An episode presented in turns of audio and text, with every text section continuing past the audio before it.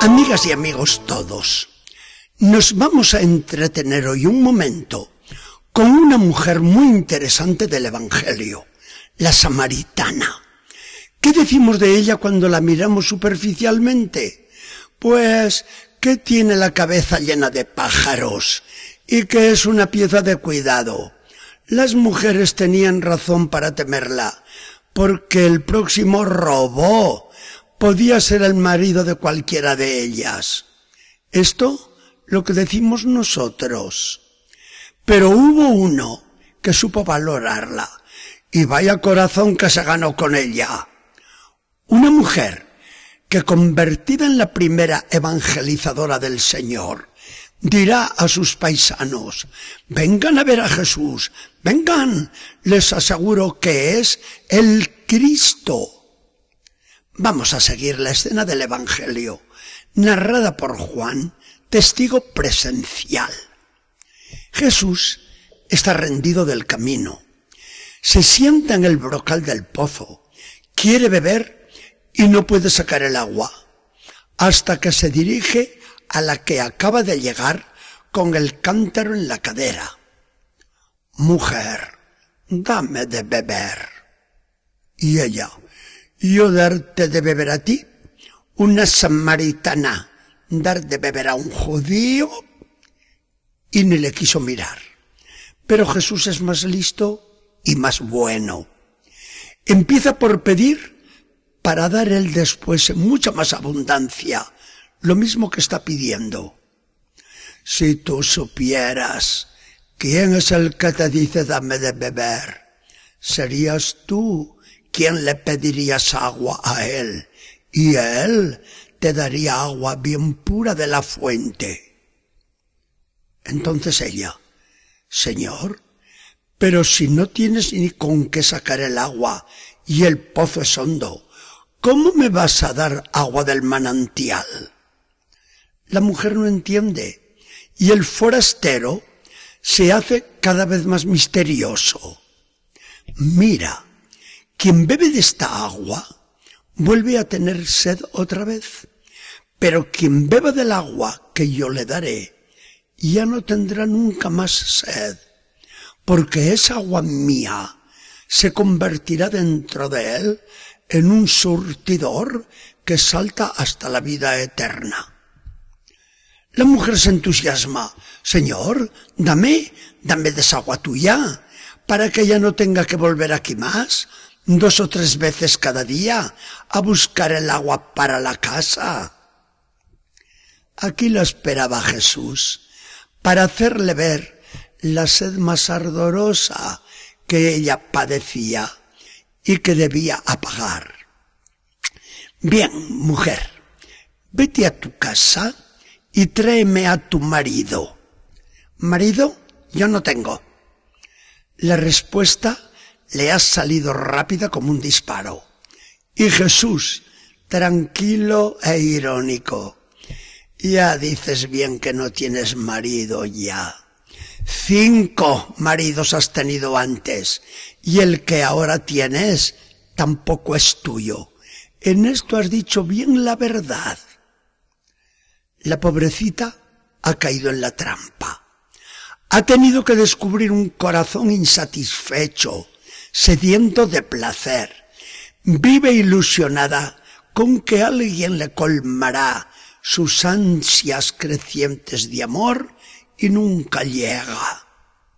Bien, sabemos el desenlace de la escena. La mujer reconoce que tiene delante a un hombre muy superior a los demás. Señor, veo que tú eres un profeta. Y el otro, un profeta, algo más, buena mujer, algo más. Diríamos en nuestro lenguaje familiar que ella le está tirando de la lengua a Jesús, quien al fin se lo dice todo. Sí, yo soy el Cristo que ustedes esperan y vengo a enseñar cómo se adora al Padre en espíritu y en verdad. Bien, pasemos ya a comentar un poco este Evangelio que acabamos de explicar. Este Evangelio está cargado de simbolismos. ¿Qué vemos en la mujer no satisfecha con seis maridos? Es la humanidad sedienta. Somos cada uno de nosotros que buscamos anhelantes apagar la sed del alma, sed que solo Dios puede calmar. ¿Quién nos dará el agua pura del manantial? Solo Cristo, que nos la merecerá con su pasión y muerte redentoras. ¿Cuál será el agua que nos dará?